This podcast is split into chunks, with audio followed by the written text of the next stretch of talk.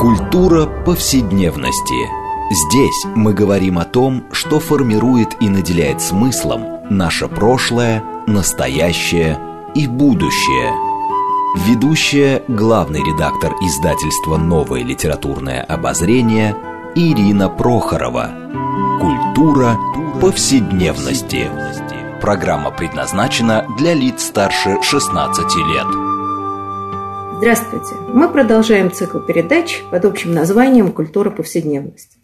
Напомню нашим радиослушателям, что эта программа посвящена разнообразным темам, связанным с нашими ежедневными практиками, различными укладами жизни, всему тому, что мы часто пренебрежительно называем бытом.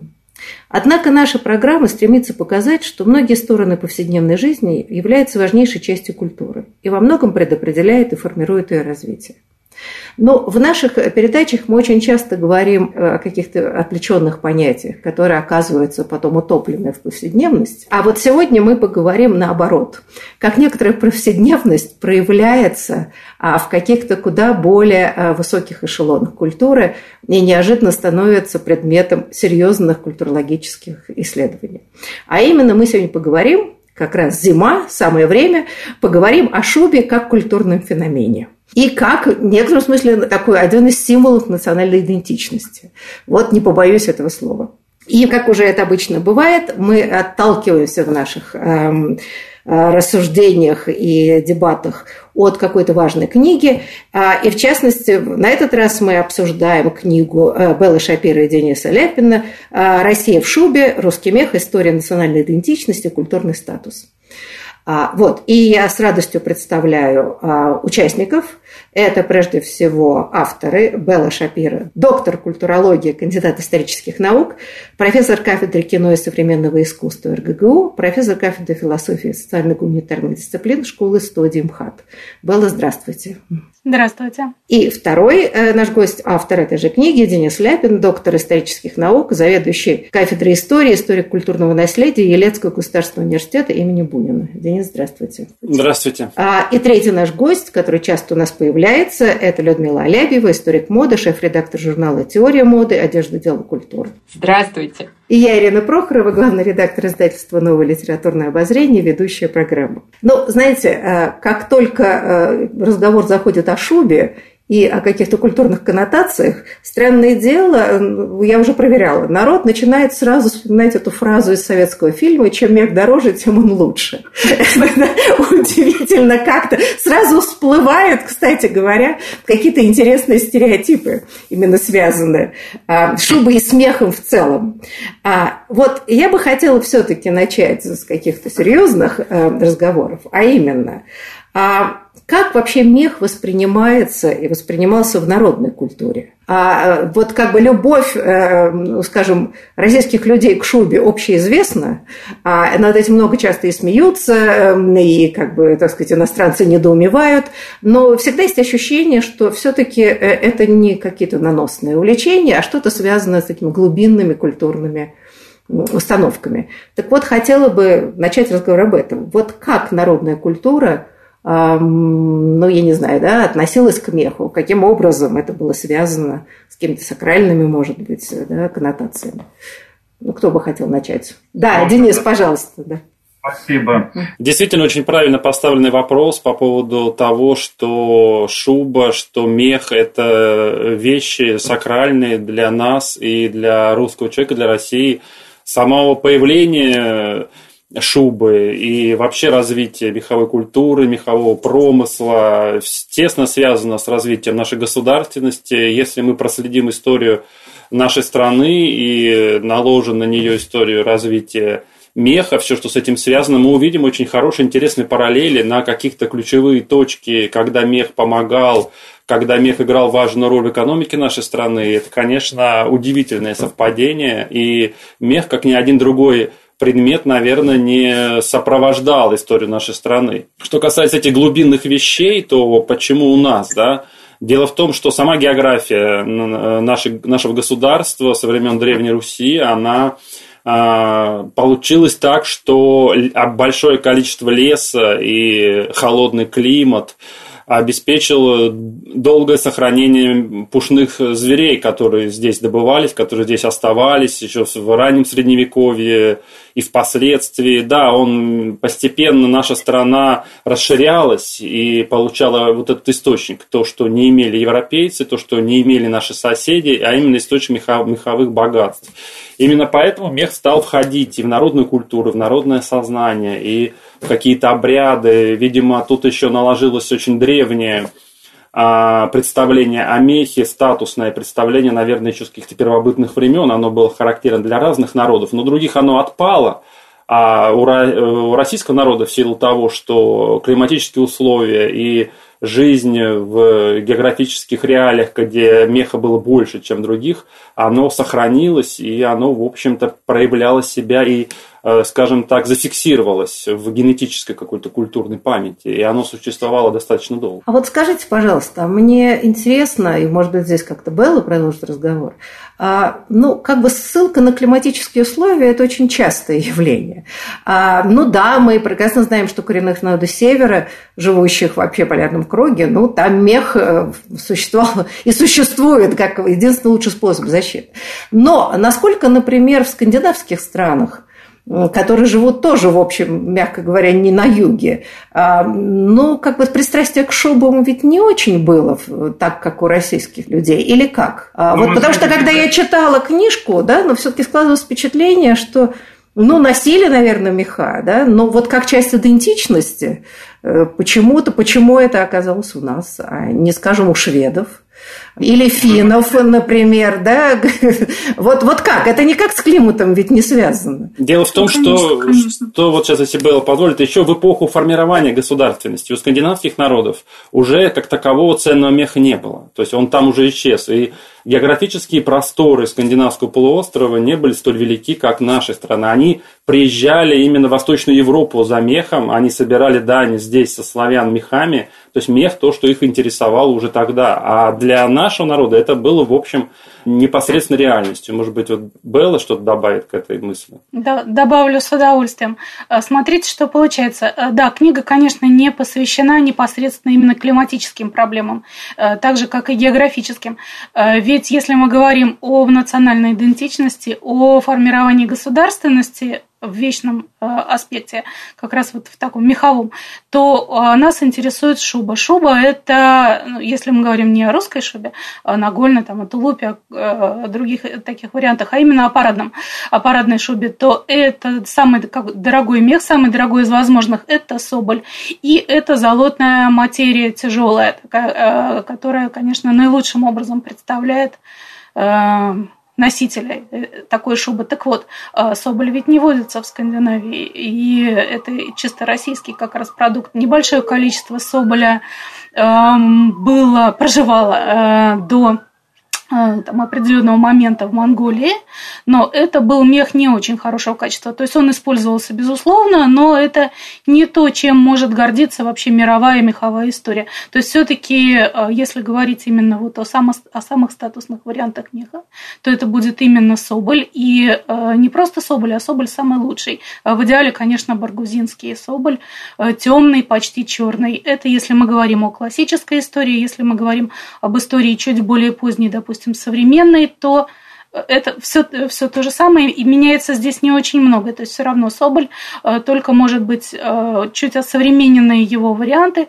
э, чуть улучшенные окрасы, а, фантазийные окрасы, но это в любом случае Соболь, и этот Соболь, он э, российский, только российский, другого варианта нет. Люда, вы хотели, по-моему, что-то добавить? Да я просто сижу, да, и пытаюсь размышлять. Во-первых, э, поняла, что Россия однозначно вышла из шубы. Но, возвращаясь к вашему вопросу, э, мне кажется, вообще это действительно очень любопытно, да, как по-разному э, разные да, страны вот выстраивали свои отношения с мехом. И мне кажется, что здесь не, и еще разговоры и не столько, может быть, и не только про, про климат, но еще и э, про устройство социальное, да, потому что мы понимаем, что государственность в странах Северной Европы, она другая, да, и вот эта вот идея как бы роскоши и статусности, она там, ну, в общем-то, напрочь э, отсутствует, ну, или, по крайней мере, да, делают, прилагаются большие усилия, чтобы, да, как-то вот эту вот свою статусность транслировать, э, ну, несколько более скромными, что ли, э, инструментами. И, э, наверное, да, в этом тоже есть определенный смысл, да, почему вот в России у шубы другая судьба. Да, но вы знаете, но вот как раз что касается статуса, в вашей же книжке есть совершенно любопытная история средневековая арабские страны где уж точно холода нету. И они активно, активно покупают мех, оторачивают им свои одежды, и как бы то вы пишете о том, что э, это становится очень статусным. А почему? И объясняется совсем другим. Вы знаете, это для нас тоже было загадкой. На тот момент, когда мы еще не начали работать на эту тему, мы не знали ответ на этот вопрос. Но вот когда начали писать, действительно, а нельзя это не заметить, то популярность меха у арабских э, стран, мы пришли к выводу, в конце концов, о том, что это связано с религиозными вмешательствами в частную жизнь, которая э, характерна для мусульманских стран, такое вот э, структурирование частной жизни, да, и золото, другие предметы роскоши, они однозначно осуждаются в мусульманской религии, в писаниях, а про мех там ничего не сказано. Поэтому вот на этом основании мех э, в силу своей красоты, да, своей дороговизны, его, он растет, да, он, вернее, приводится из далеких стран, он очень красивый и, естественно, он дорогой. Вот, и именно поэтому он занял такое важное место в арабском средневековом мире. Нет, а мне кажется, это очень убедительно а, история. Да, ну вот еще э, последний раз обращаясь как бы к древней культуре, да, до государственной, скажем, современной, модерного государства. А э, вот вы же описываете, что, например, как бы вот сам мех, да, и как бы как, я не знаю, представление животного, например, в святках очень сильно, да, обыгрывалось время вот одевание там, да, медвежью шкуру ага. или какую-то. А вот, может быть, немножко скажем, вот здесь вот, да, ведь это тоже связано с отношением к меху и такой вот первобытной культуры, народной культуры, которая очень важна в понимании вообще становления государственности во многом. Было, может быть, вы сказали бы, да? За, за раздел народной культуры у нас отвечает Денис. А, ну хорошо, Денис, ну давайте отдувайтесь тогда. Да, это очень интересная тема, тут тоже неожиданная для нас абсолютно, но мы поняли ее важность по мере того, как начали изучать эту тему и решили ставить целую главу по народной культуре. Дело в том, что, наверное, какие-то первобытные времена мех действительно играл огромнейшую роль в выживании человека, да, а, в, и был уже тогда показателем его статусности.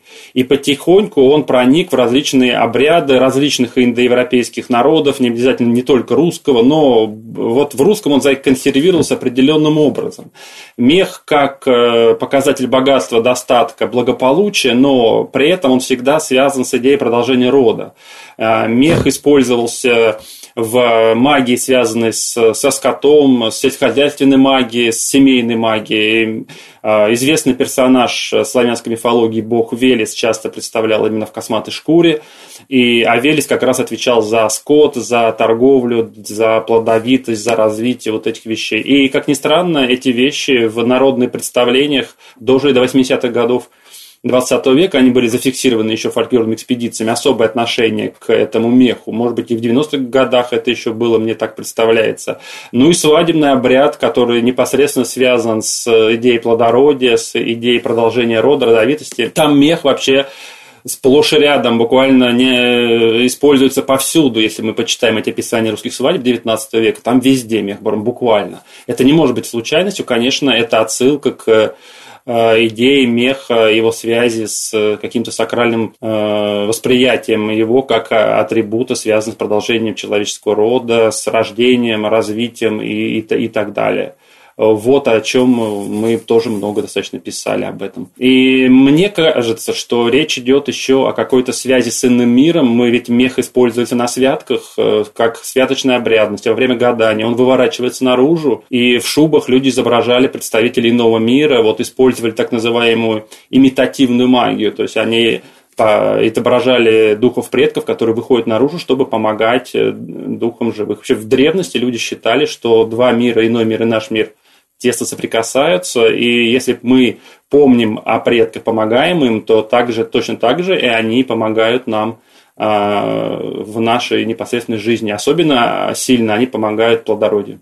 Вот примерно так. Ну, замечательно. А может быть, мы перейдем чуть больше, такого же, я не знаю, там, век 16-17. да. Белла, а вот очень интересно, в вашей книжке э, я пыталась понять происхождение слова «шуба».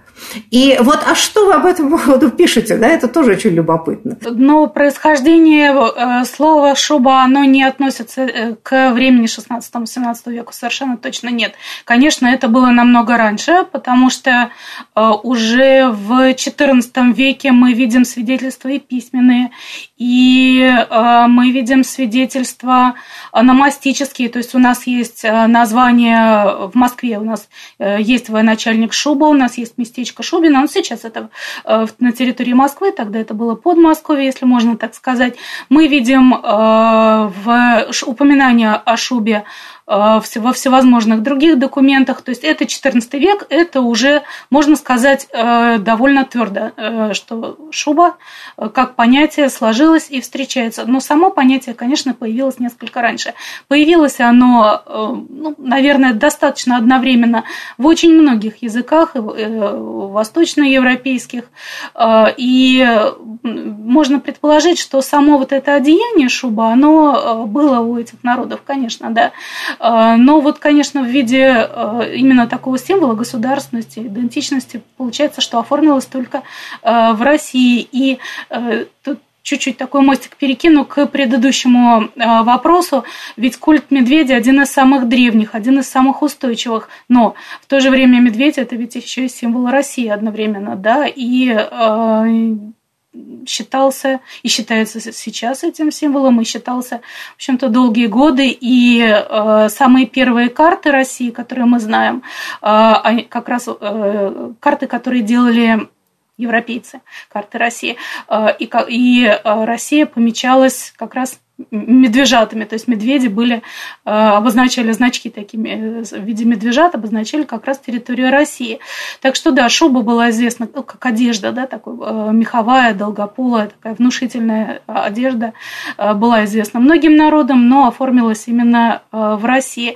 И, значит, 14 век, получается, это первое появление в документах самого разного характера, и мы знаем от этого же времени самые самую раннюю сохранившихся э, сейчас в музейных собраниях шубу. Э, шуба Кирилла Белозерского, э, нагольная шуба. И в последующем 15, 16, 17 веке шуба уже вошла в повседневный обиход и народа, шуба нагольная, тулуп, то есть, да, и в повседневный обиход знати, то есть шуба с, с так называемыми верхами, то есть когда мехом шуба делал, изготавливалась мехом внутрь и э, сверху покрывалась драгоценными тканями, парчой, шелком. То есть к э, петровским костюмным реформам можно совершенно точно утверждать, что шуба уже э, не просто вошла в повседневный обиход, а уже пробыла там несколько столетий. получается так. Да, но вот вы, кстати, пишете, что происхождение самого слова не очень понятно, что, Нет, скорее всего, это восточное, заимствованное, да, но откуда да. оно? То есть, если целый ряд, то есть до петровских реформ, вот а, одежда, да, конечно, испытывает влияние. А, ну, получается, это... арабская, наверное, тоже. Получается, арабская, наверное, тоже. То есть мех наш, но слово арабское, да, мы скажем. глобализация, глобализация мира была давно. Да. Вы знаете, но вот как раз мне очень интересно в этой связи э, все-таки в книге такой лейтмотив – это связь меха и вот становление государственности и идентичности. То есть, да, вот, вот когда шуба, вообще мех э, привязывается уже действительно какой-то символикой государственности, прежде всего царской. А, а как вообще это происходит? Да? Но ведь можно было бы как угодно это выстраивать. Но ведь, например, мы знаем, что Иван Грозный пытался доказать, что он ведет происхождение самого Цезаря. И, значит, для того, чтобы вписаться вот, значит, в европейскую жизнь. Но тут как-то Цезарь и Мех не очень совпадают э, по, по стилистике и прочее. И, а все-таки это происходит. А, вот как, как это происходит вот одно с другим? Потому что мы уже понимаем, что это могло совсем другой быть какой-то символ, а, совершенно привнесенный и потом укорененный уже в некотором сознании. Почему все-таки мех, с вашей точки? Как раз в продолжение предыдущего очень правильно. Вот 14 век, когда появляется шуба, Тогда же появляется на исторической сцене московское государство, которое начинает интенсивно развиваться, расширяться, да, и не случайно вот это совпадение. Дело в том, что тогда, в XIV веке, ресурсов, материальных ресурсов для развития государственности было очень и очень мало. Это время, когда существовала татарская ига, когда нужно было платить дань, и вот эта навязчивая идея московских князей, где добыть средства, чтобы вложить их в развитие страны, развитие своего, своей вотчины, да, а, она постоянно их преследовала. А что у нас было в XIV веке такого, что мы действительно могли предложить и за счет чего могли заработать денег? Это был мех. Потому что нигде в Европе-то столько меховых ресурсов просто не было, такого качества, соболь куница, да, это был только наш. И Европа нас воспринимала именно как источник вот этого ресурса. И мы в зеркале Европы сделали этот мех именно а, атрибутом своей государственности, потому что мы это продавали через различными порты, мы за них боролись, мы за это воевали. Москва воевала за пермский мех, когда кончился свой мех а Москва расширялась.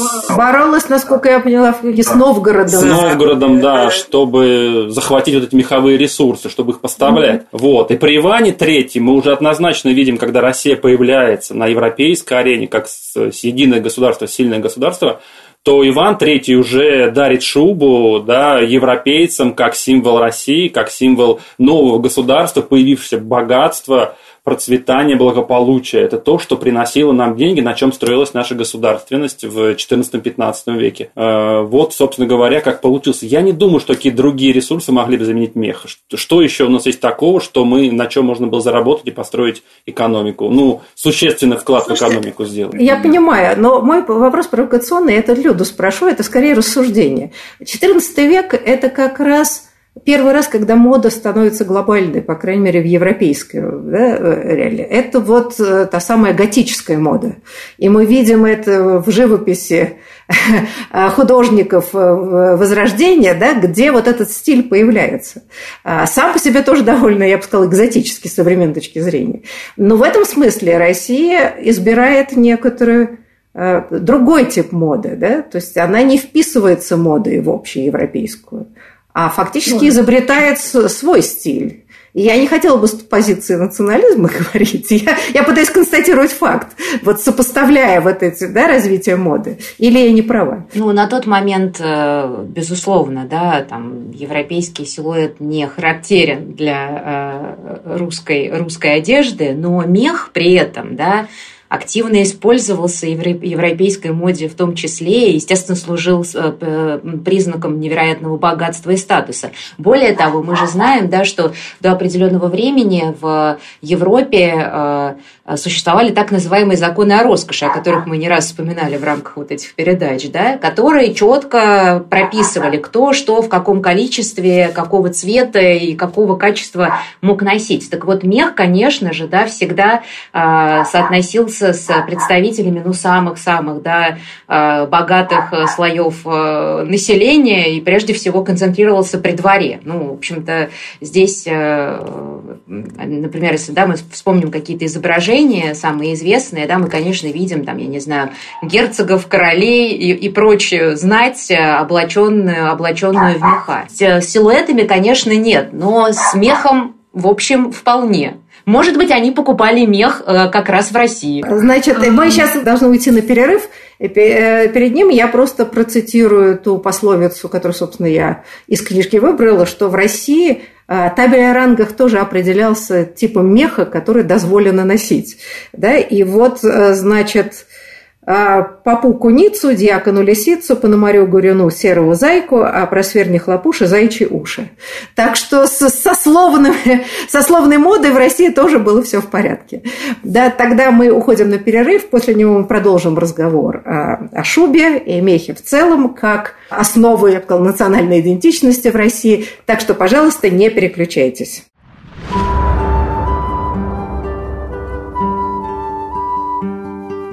Здесь мы говорим о том, что формирует и наделяет смыслом наше прошлое, настоящее и будущее.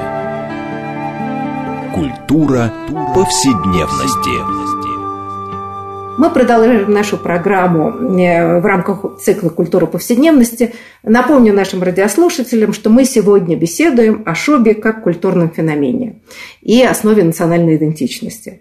И с нами беседуют гости – а, Белла Шапира, доктор культурологии, кандидат исторических наук, профессор кафедры кино и современного искусства РГГУ, профессор кафедры философии и социально-гуманитарной дисциплины школы-студии МХАТ, Второй наш гость Денис Ляпин, доктор исторических наук, заведующий кафедрой истории и историко-культурного наследия Елецкого государственного университета имени Бунина, и Людмила Алябьева, историк моды, шеф-редактор журнала «Теория моды. Одежда, тело, культура». Я Ирина Прохорова, главный редактор издательства «Новое литературное обозрение» и ведущая программы. Я также напомню, что мы сегодня обсуждаем книгу Беллы Шапира и Дениса Ляпина, который присутствует, э, слава богу, у нас могут говорить об этом. Книга называется «Россия в шубе. Русский мех. История национальной идентичности. Культурный статус». А, вот. И э, Тут, может быть, мы немножко бы поговорили, потому что в книге очень много и подробно показывается, очень важно, а, как, как в общем, вот это расширение территории походы в Сибирь, освоение Сибири очень во многом связаны, ну, собственно, с поиском этого самого меха, который так, за 2-3 века, я так понимаю, подостащился очень сильно, потому что э, это была вот такая действительно основная валюта. А вот, может быть, немножечко вот на эту тему, да, вот 17-18 век, все эти географические открытия, у нас обычно всегда это преподносится как некая такая идея, вот, такая сакральная идея, вот расширение, Россия пришла, а в общем так читаешь, и вполне себе прагматические а, потребности. Вот, я не знаю, кто бы... Ну, давайте я. Да, да, было, пожалуйста. Спасибо. И э, я бы хотела еще э, сказать буквально пару слов в продолжении предыдущей темы об ориентации э, моды, русской шубной моды на запад или на восток. Ведь э, у нас у нас в России э, в 17 веке, в 16 веке бытовало два типа шуб. Э, так называемая русская шуба и шуба турская или турецкая. То есть, опять-таки, речь о, об ориентации на Запад не идет совершенно. Это э, продукт шуба в это время либо продукт самостоятельный, либо все-таки, опять-таки, смотрящий на восток. А, ну и если говорить о географических открытиях 17 и уже 18 века, то есть, получается, до Петровского, Петровского и чуть более позднего века, то а, я бы хотела, конечно, а, остановить свое внимание именно на петровских реформах. То есть э, это действительно государственная, э, вот эта э, экспансия на восток, это была государственная программа, и ведь не только по обеспечению государства мехом, совсем нет. А, развитый промысел, развитие этого промысла, развитие меховой торговли, они способствовали развитию кораблестроения, картографии, навигации, естественной истории, то есть целому комплексу очень важных для молодой империи вещей, э, очень важных дел. И э, не случайно первопроходцев называли в это время, современники называли э, сибирскими аргонавтами, то есть вообще, по сути, людьми легендарными. И за открытие, открытие новых земель, то есть мы понимаем, что Россия в это время развивалась по экстенсивному типу, да, и вот, ну, гордиться, конечно, особо здесь нечем, но этот факт остается фактом все равно, который оспорить невозможно. И получается, что вот это э, развитие на восток, оно имело действительно значение государственное, очень важно было.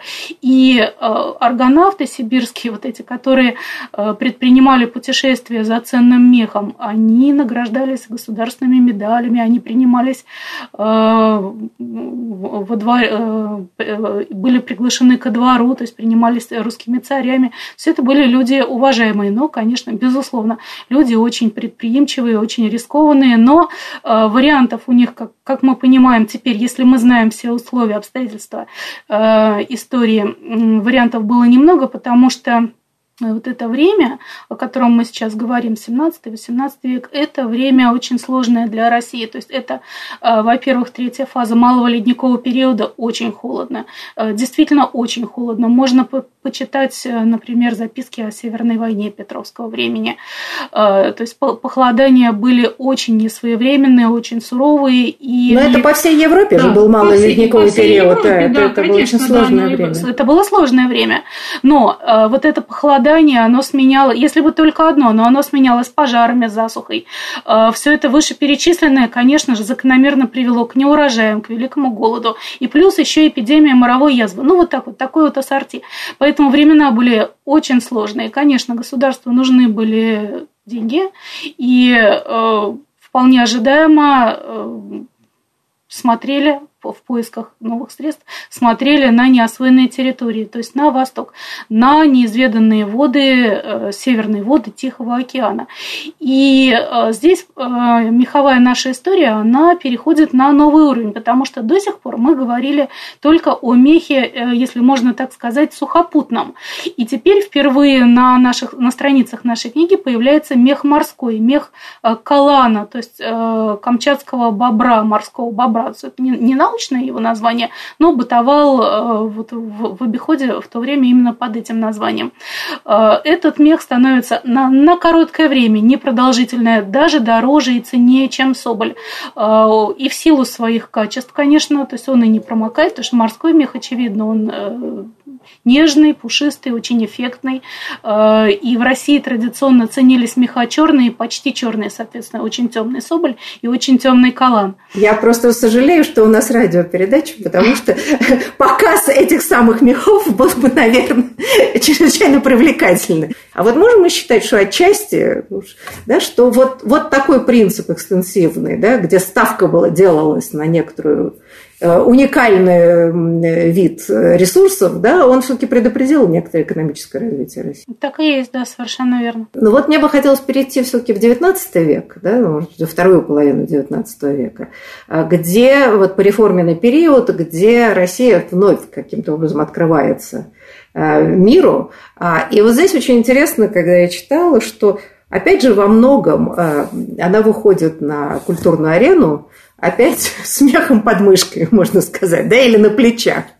Люда, а вот, может быть, вы немножко поговорим о моде, скажем, конца 19 начала 20 века, когда эм, европейские дизайнеры оказываются очарованными русской модой, и особенно мехом, и как-то начинают с этим играть. Вот, может быть, мы здесь бы немножко поговорили, потому что это очень тоже любопытно. Ну да, мне кажется, что а, как раз а, образ такой русской моды да, и России во многом складывается в результате Э, встречи э, европейской публики и э, русских сезонов, да, вот антреприза Сергея Дягилева, где, конечно, роскошные совершенно костюмы, которые, ну, не очень, не, не, не очень-то соответствовали в действительности, да, ну, так сказать, гардеробу русского человека, мягко говоря, но, тем не менее, вошли в историю моды как такой образец русского стиля. А, который потом да, там, будет воспроизводиться тем же э, Ивом Сен-Лораном, о котором в книге тоже идет речь. А, и, конечно, да, вот э, такой как бы ореол э, вот этой роскоши, да, такой неги, во многом, на самом деле, очень ориентальный, ведь в действительности, да, если посмотреть на эстетику русских сезонов, вот он как-то, да, начинает ассоциироваться с Россией. И Э, вот мы как-то пробежали действительно 19 век. Давайте вернемся. При том, что... Да-да-да. При том, да, при том, что там, конечно, происходило много всего интересного, и в книге этому уделяется очень достойное тоже место. И кажется, да, вот все эти процессы, характерные в целом для, э, для мира, который переживал, э, ну, вот такую вот эпоху демократизации, что ли, скажем так, одежды и моды, да, когда одежда становилась немного более доступной, более широким э, слоям населения, интересно, что и мех тоже э, вполне себе вот в эти э, демократические игры поиграл в XIX веке, потому что вот коллеги как раз э, рассказывают о том, насколько да, технологические совершенствования индустрии в XIX столетии, которые в целом да, были характерны для эпохи индустриализации, как они повлияли на то, что мех стал доступен э, ну вот, э, всем тем, кто раньше э, оказывался обделен да, и в том числе, да, там небогатые горожане стали способны вполне себе позволять, ну, какую-никакую ошибку. То есть элитарная меховая мода, она стала вполне себе такой доступной. И вот такое вот сегодня, да, вот мы говорим о шубе, на самом деле, как будто бы, да, а говорим при этом обо всем, да, и об ориентированности э, российской экономики, да, и о каких-то э, невероятных, там, я не знаю, открытиях э, там, не знаю, в, в химической промышленности. И это говорит о том, что какие-то, да, такие изменения повседневной жизни или, да, вот даже путешествия, такие приключения материала, да, вот если мы говорим о мехе, они в действительности а, оказываются отражением гораздо более серьезных процессов. И книжка, вот с моей точки зрения, коллегам за это огромное спасибо, а, она как раз представляет собой такой замечательный, вариа... замечательный образец, да, когда через мех э, мы на самом деле видим, а, насколько вот такие вот, э, казалось бы, да, э, не очень-то важные э, перемены в повседневной жизни или в гардеробе в действительности, да, оказывались гигантскими какими-то переменными в, в экономике, в политике и в, там, я не знаю, в индустрии. Ну, слушайте, а вот э, цитата, которую я тоже выписала из, из книги, которую мы обсуждаем, а, да, значит, коллеги приводят э, слова искусства историка костюма Рудольфа Броби Йоханссона, который говорит, история одежды – это просто история человечества. Вот, собственно, мы и обсуждаем историю человечества, в данном случае России и мира, вот сквозь мех и сквозь шубу, да, который наш национальный символ. И это это справедливо, потому что действительно за этим вдруг вырастает какая-то невероятная широкая картина, очень интересная, да, такая уходящая вообще. И ты начинаешь немножко понимать, те привычки, которые существуют и которые мы даже не осознаем, а за этим стоит огромная культурная традиция. Кто бы мог подумать? Вот, да, мне кажется, в этом смысле это очень важно. А, ну и даже, вот, э, я не знаю, это может быть кому-то из коллег лучше, когда описывается, как становится традиция передачи этой самой шапки Мономаха пресловутой, а она связана вот с этой зарождающейся традицией передачи власти через передачу меха, шубы. Да?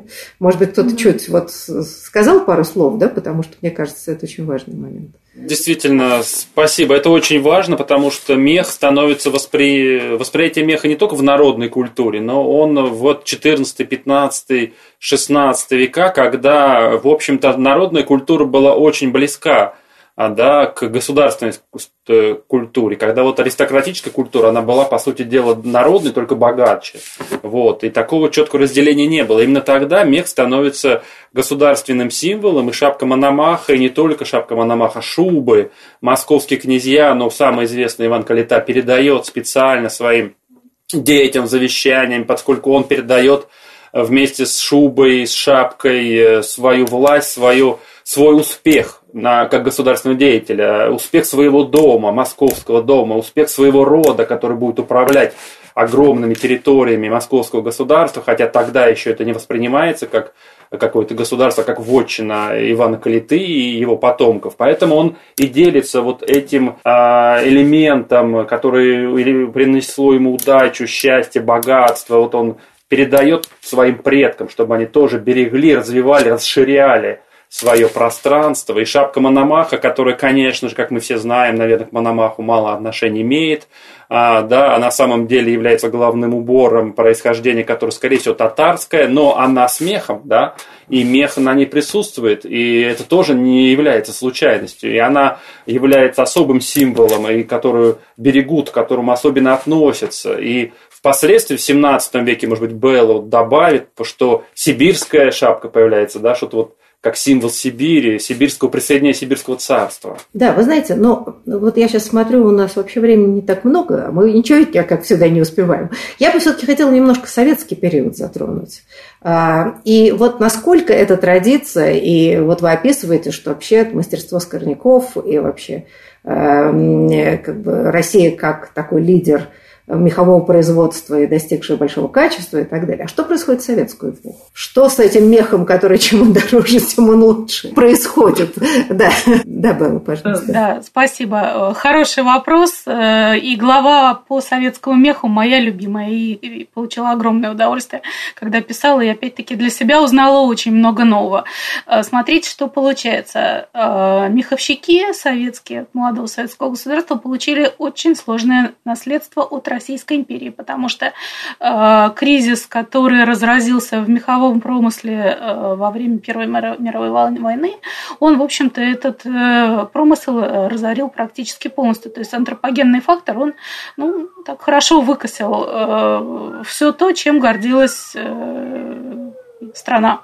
То есть э, соболей нет, э, диких кошек нет, песцы пробегают очень редко, что уж говорить, даже белки э, были редкие, ну, имеется в виду хорошего качества, да, потому что как раз на белок они живут в России повсеместно, и вот на них-то переключились все безработные охотники, бывшие промысловики Соболя.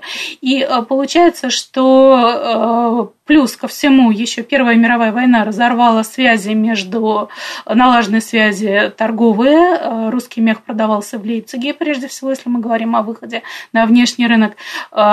Прекратились поставки красителей, оборудования, в общем, было очень сложно. И э, вариантов э, было не так уж много для успешного развития. То есть нужно было заново, практически с нуля, наладить э, производство. Желательно на уровне не хуже прежнего, еще более желательно на уровне лучшем. И, конечно же, было два направления. То есть внутренний рынок нужно было насытить. Вот те самые, кто был ничем, тот станет всем, они тоже, конечно же, согласно концепции советского государства, они должны были э, получить все блага мира, э, которых раньше были лишены. И, конечно же, рынок внешний. И рынок внешний тоже был очень важен, его охват, потому что он давал валюту. На эту валюту закупались машины. Индустриализация, для, да? Для индустриализации, совершенно верно. И, в общем, это было делом действительно важным. И что говорит хотя бы, вот об этом говорит хотя бы то, что Артур Сташевский, это тот человек, который вот на свои плечи взвалил решение этого вопроса. За решение этого вопроса был награжден орденом Ленина. Э, и э, вопрос решался очень интересно. Прежде всего, э, путь был действительно совершенно вот свой, новый, не похожий на все предыдущее. Первое. Вот на внешнем рынке мех, русский мех продавался как некий предмет искусства. Где проходили аукционы? Было в 30-х годах появляется Ленинградский международный аукцион, съезжаются э, представители из десятков стран, что-то там 60 и более стран э, приезжают э, за нашими мехами. Где происходили аукционы? В Эрмитаже, в Русском музее, в Академии художеств, в здании биржи на стрелке Васильевского острова. То есть в таких знаковых культурных местах как, как э, только популярность аукциона росла и потребовалось собственное здание, был отстроен огромный э, дворец в стиле сталинского неоклассицизма из мрамора, так называемый дворец Пушнины. То есть э, вот этот русский мех подавался как нечто очень дорогое, очень статусное, но по-прежнему, да, роскошное, что может позволить себе далеко не каждый. Но это история внешнего рынка. История внутреннего рынка была немножечко другой, потому что Соболь, Писец, да, в общем, даже и белка, она была дороговата. Все это было дороговато для э, простого э, потребителя, да, такого самого широкого. Э, и нужно было что-то такое придумать, какой-то вот рывок, который позволил бы решить проблему. И это было придумано. И мне очень нравятся здесь слова наркома Микояна. Он сказал так, мы не можем расширять дальше производство масла, производство яиц, но вот потому что их у нас кушают. Но вот крыс у нас никто не кушает. Крыс действительно никто не кушал, поэтому крысы, кроты, хомяки, суслики, э, всевозможные э, тушканчики и бурундуки, вот они послужили для э, развития меховой промышленности. Но э, мы же видели все вот, это, вот этих вот несчастных зверьков, мы понимаем, что роскошные шубы из этого не сошьешь. Я просто, понимаете, извините, сразу вспомнила Ильфа Петрова и американского тушканчика. Конечно, совершенно верно. Это, это ровно те же самые годы. Смысл этой сатиры становится понятен, когда из вашей книжки, собственно, что стали из мелких грызунов, в общем, шить шубы. Ну, получается, что нужно нужна была промышленность, то есть без технологий э, невозможно было из вот этого несчастья сделать что-то э, приличное. То есть э, практически с нуля была создана технология, и для меня показалось очень знаковым, что вот эти все рецепты, они были вновь востребованы сейчас уже в наших 90-х для кустарных, кустарной промышленности, которая появилась в большом количестве. И, в общем, проблема была решена так или иначе проблема внутреннего рынка, проблема внешнего рынка, они все были решены и были решены очень-очень успешно. Да, ну, знаете что, вот у нас буквально осталось две минуты, а мы не затронули вообще важнейшую тему, а именно вот борьба за экологию – и судьба меха. Люда, я бы, может, вам дала последнее слово в двух словах. И, э, то есть, ну, все более мы знаем, да, в общем, все эти истории, как отказ от меха в Европе, э, так сказать, крах э, меховой промышленности, значит, э, э, во многих европейских странах, это все мы знаем. А, и экологические, в общем, войны затронули Россию. А вот мне просто интересно ваше мнение. А повлияло ли это реально на я не знаю, популярность шубы э, в России в сегодняшнее время? Думаю, повлияло, конечно, да, потому что уже который год э, производители шуб в России рапортуют о снижении спроса на шубы. Это может быть просто мягкие зимы? У нас морозов ну, почти нет. Ну, ну, например, да, это, да, или, или, может быть, действительно, более молодое поколение делает выбор э, в пользу каких-то других, да, технологичных материалов, удобных в эксплуатации, не нуждающихся, да, в каком-то специальном уходе, потому что шуба, она не только красивая, она еще и капризная, да, ее же надо э, специально хранить, а все-таки, да, мы сегодня не очень умеем делать то, что там наши бабушки и мамы умели делать очень хорошо. Э, вот. И э, в этом смысле это мне кажется, очень много всего сходится, да, э, поэтому, наверное, да, прогнозировать какой-то специальный расцвет шубы в ближайшем будущем я бы не стала. А другой интересный дискуссионный вопрос, да, о котором, может быть, имеет смысл поговорить, и здорово будет, кстати, коллеги провести, может быть, и презентацию тоже на эту тему, а, вот, э, да, вот все же, если говорить о каких-то альтернативах экологических э, шубе, да, что это? Эко-шуба, а из чего делается эко-шуба, да, и сколько, каков срок службы экологической шубы, да, сделанной из эко-материалов, и шубы, которая досталась нам от бабушки, да, то есть тут, э, в общем-то, много вопросов возникает, дискуссионных, безусловно, да, и понятно, что непростых. А, да, но мне как раз вот заключение очень понравилось, да, действительно описывается проблема, что с одной стороны, да, появились искусственные материалы, и они, так сказать, таким образом спасают там, зверей и все прочее, но с другой стороны, они, в общем, тоже засоряют э, природу ничуть не меньше. А с другой стороны, появилась тенденция эм, как бы вторичная обработка э, меха, да, и таким образом, в принципе, он может долгие годы служить, его перешивают, переделывают, что вообще-то в советское время делали от нужды, постоянно перелицовывали эти самые шубы. А сейчас это, видимо, будет делаться, исходя из такой сознательной позиции людей. Но эм, живя все-таки в суровом климате, ну, приходится признать, что мех – прекрасная вещь. И самое теплое, самое легкое, и долгосрочно, долгоиграющее, если правильно обращаться. И вот здесь встает, конечно, невероятный конфликт. А, между сознательностью да, и некоторым желанием комфорта. Ну, знаете, я хочу поблагодарить э, участников. Большое спасибо. Мы не затронули сотую э, долю тех тем, которые подняты э, в замечательной этой книге. Я надеюсь, что читатели прочтут и оценят ее по достоинству. Большое вам спасибо. Спасибо. Спасибо. Спасибо, коллеги. Всего доброго.